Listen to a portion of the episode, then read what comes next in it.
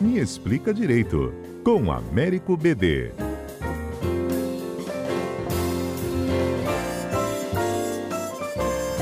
Ei, BD, bom dia. Bom dia, Fernanda. Bom dia, ouvintes. Vamos para o nosso dicionário? Vamos lá.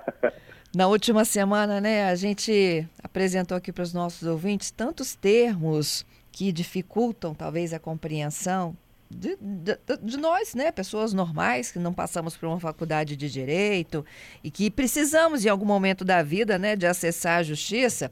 Existe uma campanha do CNJ tentando facilitar essa linguagem e a gente lembrou de alguns. Hoje temos mais. Vamos lá. É o glossário do Me Explica Direito. Estamos à disposição, Fernando. Pode falar. Olha só, mandato e mandado. É verdade, as pessoas confundem muito essas duas expressões. A ideia de mandado normalmente é uma ordem é, judicial que precisa ser cumprida. Então, você tem um mandado de busca, um mandado de prisão. Então, o mandado é, um, é uma medida que será cumprida. Já um mandato é um prazo é, para determinada situação. Você tem, por exemplo, um prazo de quatro anos para eleições para governador, oito anos para senador. Mas olha como direito é, mas você tem também um contrato de mandato, que pode ser outra coisa. E o mandato num contrato, você é a possibilidade de alguém representar outra pessoa. Você tem a possibilidade, por exemplo, um mandato advocatício, a possibilidade de alguém atuar em nome de outrem, né? Então, você vê que a palavra ela pode ter mais de um significado. A gente chama de polissemia, né? A mesma palavra, às vezes, dependendo do contexto, ela pode ter significados diferentes. É, essa muita gente confunde, até para falar mesmo. Sim, é, tem outra aqui, ó, sucumbência. Então, sucumbência normalmente está relacionado com aquele que perde a ação, perde a, o processo. Então, ele é sucumbente, ele sucumbiu. A parte que é, pode ser o autor, pode ser o réu, é aquele que de fato perde a ação. Então, a sucumbência, às vezes, pode gerar um ônus, que é o ônus da sucumbência. Né? As pessoas vão ter que pagar custas, honorários de advogado. Então, é, essa ideia de sucumbente, ela tem esse sentido, né? É, a gente precisa ter esse cuidado. É muito interessante, às vezes, até uma piada que o pessoal brinca, ah, fulano de tal vai ser executado. A palavra execução aqui é só no sentido de ter um processo contra ele. Ele só vai sofrer uma ação, não é que ele vai ser executado fisicamente, né? É uma execução no sentido de que a pessoa vai responder a uma ação é, em virtude de não pagar uma dívida, por exemplo, não sair de uma locação, violar algum direito. Né? Toda vez que alguém se sente violado, a outra pessoa pode entrar com uma ação na justiça. Uhum. E o direito de ação, ele independe do, de a pessoa ter o direito material. Essa separação que é interessante. Uma coisa é você entrar na justiça, outra coisa é você ter o direito que você acredita que tem ao entrar na justiça. São direitos diferentes, o processo e o direito material. O direito, quem vai dizer, é o quem julga, é isso? Exato. A última palavra é da justiça, é o juiz que vai dizer, e o tribunal, em eventual recurso, de fato, quem tem razão. É, na hora que você entra com uma ação na justiça, você nunca vai pode ter 100% de certeza do resultado, uhum. porque isso pode estar sujeito a interpretações, a mesma lei ela tem às vezes mais de um sentido. Então, é, só quando realmente se acaba, quando não cabe mais recurso, é que nós temos a última palavra, que é aí que a gente fala em trânsito em julgado. A ideia de trânsito em julgado é uma ideia de que, olha, aqui não tem mais recurso. Só que o direito é engraçado por isso, né? Não tem mais recurso, mas às vezes pode ter uma outra ação, uma ação rescisória, uma revisão criminal, que mesmo depois do trânsito em julgado você possa rediscutir aquele tema. Então, o direito é, é, é, complicado porque a gente sempre trabalha com regras e exceção, regra e exceção, né? A gente tem que ter esse cuidado. Então, trânsito em julgado quer dizer que não cabe mais recurso. Mas se depois, é, em determinado prazo, surge uma prova, por exemplo, que a pessoa é inocente no penal, você não nada justifica manter a condenação de inocente. Então, mesmo transitado em julgado, é possível uma revisão criminal para garantir o restabelecimento da inocência. Nos casos cíveis tem prazo, dois anos.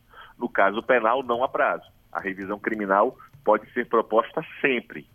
O que algumas pessoas questionam é que no penal esta revisão só pode ser proposta a favor do réu.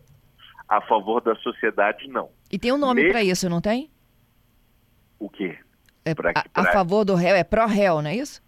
Isso, quando a gente usa Mais a expressão... uma.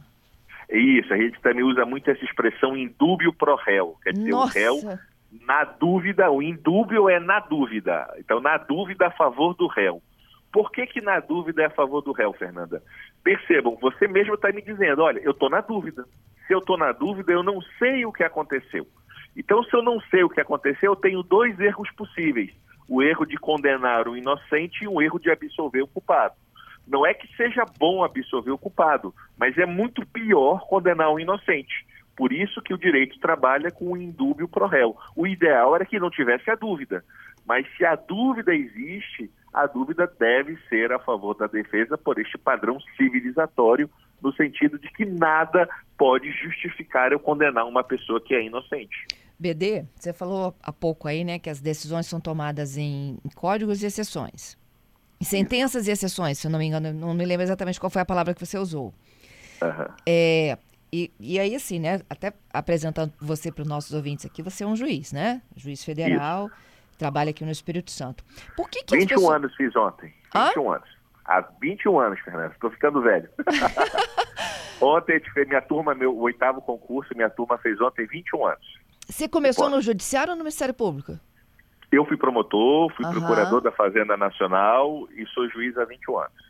Então, por que que é, quando uma pessoa entra na justiça, né, e o negócio começa a tramitar lá, a gente fala assim, ah, depende da cabeça do juiz?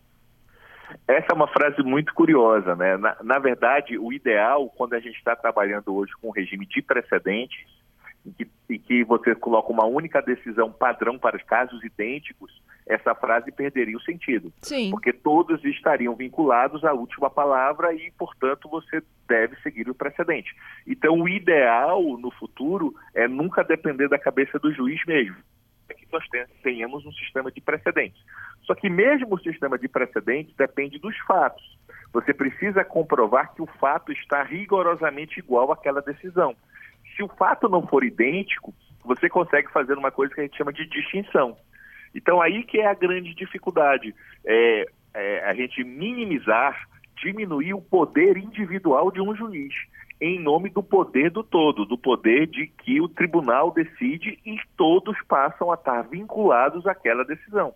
Agora, na hora de interpretar, o que se quer é a interpretação mais objetiva possível. A interpretação não depende se é o juiz A ou se é o juiz B.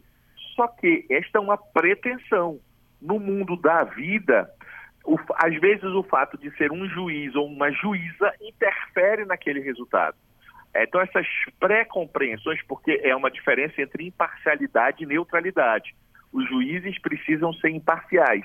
Os juízes não têm interesse no resultado. Não importa o que ele está julgando, se favorece A ou B. Mas neutro ninguém é todas as pessoas têm suas pré-compreensões, suas experiências de vida.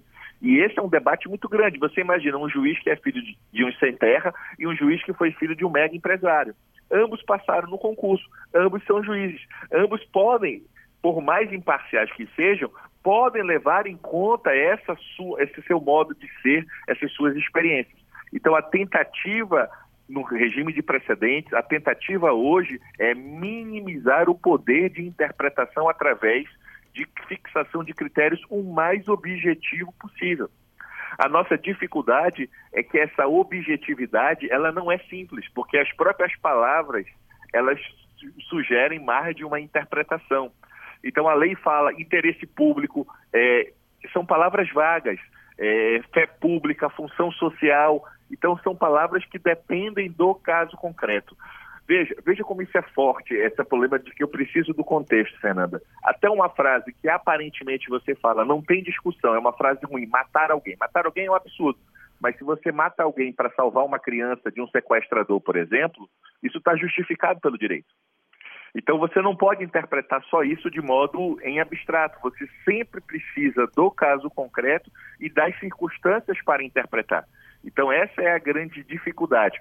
E sabe que os juízes sofrem, Fernanda? Esse ah. é um detalhe, é, é que os juízes são julgados, os juízes são imparciais, mas são julgados parcialmente. Naturalmente, as partes que são envolvidas têm paixões, elas se apaixonam pela causa e elas julgam se o juiz é bom ou ruim não pelo que ele fez, mas pelo resultado. Se foi a favor ou foi contra. Uhum. E, e o critério não pode ser esse. Ele não pode ser gênio porque julgou a favor ou burro porque julgou contra. O critério não é esse. Então, você tem que controlar o procedimento, controlar o debate, fazer um controle sobre a fundamentação das decisões. E mas a justiça tem que é, julgar é desagradar. Se tem uma frase forte que diz: toda vez que você julga, você ganha um inimigo e um ingrato.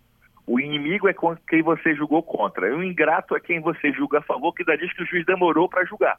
Que era tão óbvio que ele tinha o direito que o juiz demorou para julgar. Então, assim, esses ossos da função de julgar, realmente, eles são bastante é, complexos e é por isso que no mundo inteiro há uma dificuldade da compreensão do que é ser juiz e de todas as dificuldades do exercício dessa função. É uma profissão difícil, viu, BD? Muito difícil, Fernanda. Muito Você difícil. tomar uma decisão que decida a vida de uma pessoa é muito difícil, né? Você decidir se alguém vai ficar preso ou solto, se a criança vai ficar com a mãe ou com o pai, você tem uma série de decisões que são extremamente difíceis. E a profissão cobra um preço muito alto. Você sabe, por exemplo, que várias seguradoras de vida não fazem seguros de vida para juízes.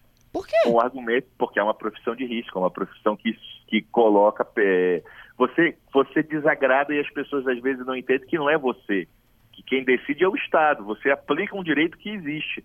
Porque há essa falsa compreensão do juiz decidir o que ele quer. Não é o que o juiz quer. O juiz decide o que a lei e o direito mandam que ele decida. Ele só expõe aquilo que o ordenamento coloca para ele. Então você vê, por exemplo, essa dificuldade é, é, desse caso de seguradoras que não fazem seguro de vida, enfim, situações que de quanto é difícil a função de ser juiz. Ao contrário do que muitas pessoas pensam é, sobre essa, essa, essa missão, né? É isso. Ô BD, vamos deixar aqui para os nossos ouvintes, sempre que eles tiverem uma palavrinha que é incompreensível, né, do ponto de vista aí do cidadão, a gente explica ou não me explica direito. Por favor, mandem elas que será um prazer desmistificá-las para nós. Será um é. prazer enorme colocar quais são os sentidos possíveis no direito de cada palavra. E a gente vai montando aqui o nosso dicionário do juridiquês, com a ajuda do BD. À disposição, Fernanda. Um abraço para você. Até quarta, hein? Até quarta. Muito obrigado. Abraço a todos. Valeu.